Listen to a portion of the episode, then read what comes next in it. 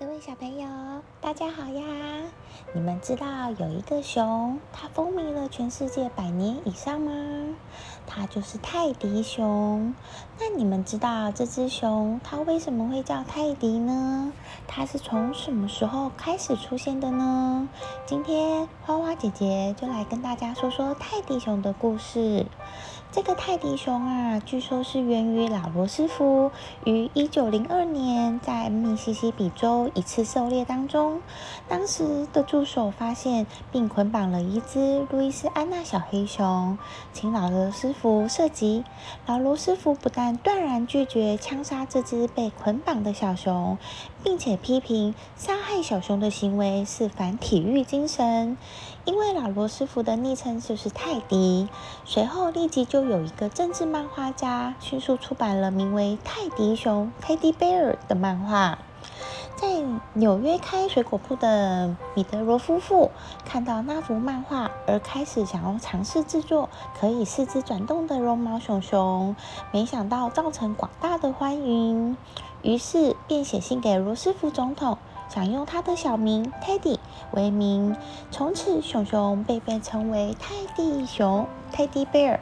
之后，米德罗夫妇成立了美国第一个制造泰迪熊的公司，这即是美国泰迪熊的由来。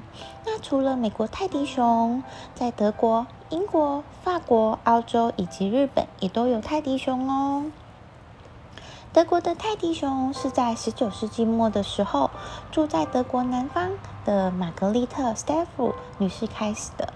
她从小是一个小儿麻痹患者，因为四肢瘫痪，必须长期使用轮椅。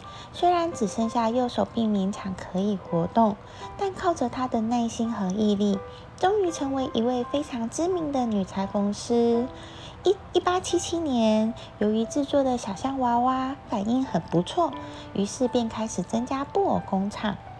一九零二年的时候，他的侄子理查·斯蒂夫说服他制造玩具熊，并由美术设计背景的理查负责绒毛娃娃的设计，并于同年制造出手脚可活动的玩具熊，命名叫五五 PB。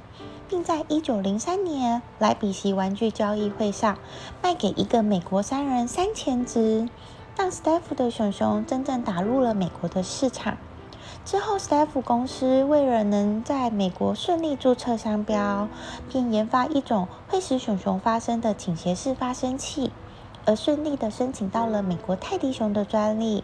现在，斯泰夫公司仍然在德国生产泰迪熊，并向世界出口。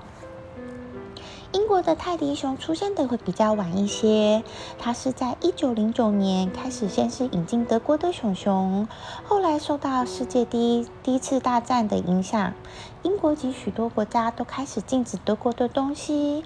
到了一九二零年，英国便开始制造较为软性的绒毛熊，它的脸呢会比比德国的熊比较圆润，手脚也比较肥短。从此，英国也开始有了自己的泰迪熊历史。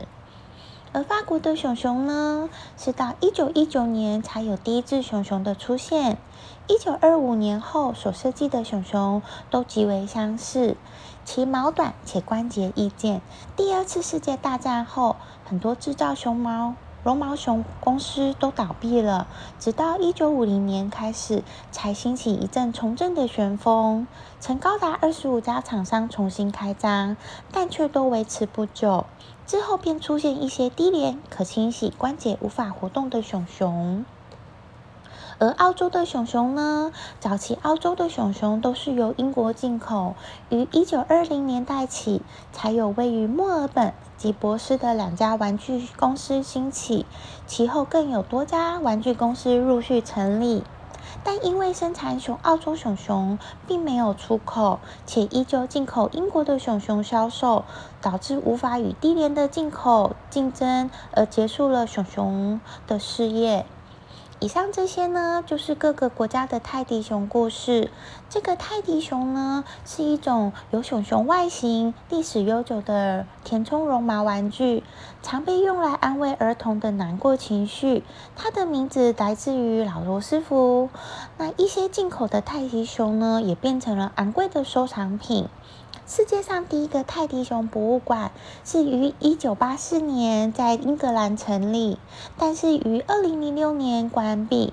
纵使这第一座博物馆已经关闭，但它并非是最后一座。现在在欧洲、亚洲各国或是美国等国家，也都可以找到泰迪熊博物馆的踪迹。这一些泰迪熊呢，被提供给孩子们玩耍，但是有一些泰迪熊呢，是专门为成人而设计的，也被称为收藏者项目。提供给玩孩子玩的泰迪熊，通常熊熊的手脚都是不能活动的。而为成人设计的泰迪熊，则有可以活动的四肢。德国 staff 出产的泰迪熊有独特的商标，很容易可以分辨出来。每只出产的泰迪熊及它的玩动物玩偶，在左耳的部分都缝有一颗金色的扣子，因此还有金耳扣泰迪熊的称呼。金耳扣后面会镶着一块标签，依照标签可以区别不同泰迪熊的类型，主要会有三种类型。第一种是黄底红字。它代代表的是经典款的泰迪熊，基本的泰迪熊产品对象主要是送小朋友或是送礼。第二种是白底红字，表示是限量款，因某些节日、人物或是知名设计师而设计的泰迪熊，生产数量有限，主要为收藏品，要价通常可能会要一万出头。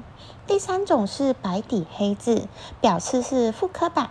是用仿古，大概是十九世纪末或是二十世纪初的技术与材料制作出来的泰迪熊，展现出复古的风格，也视为收藏用途，要价通常可能会到一万到三万元不等。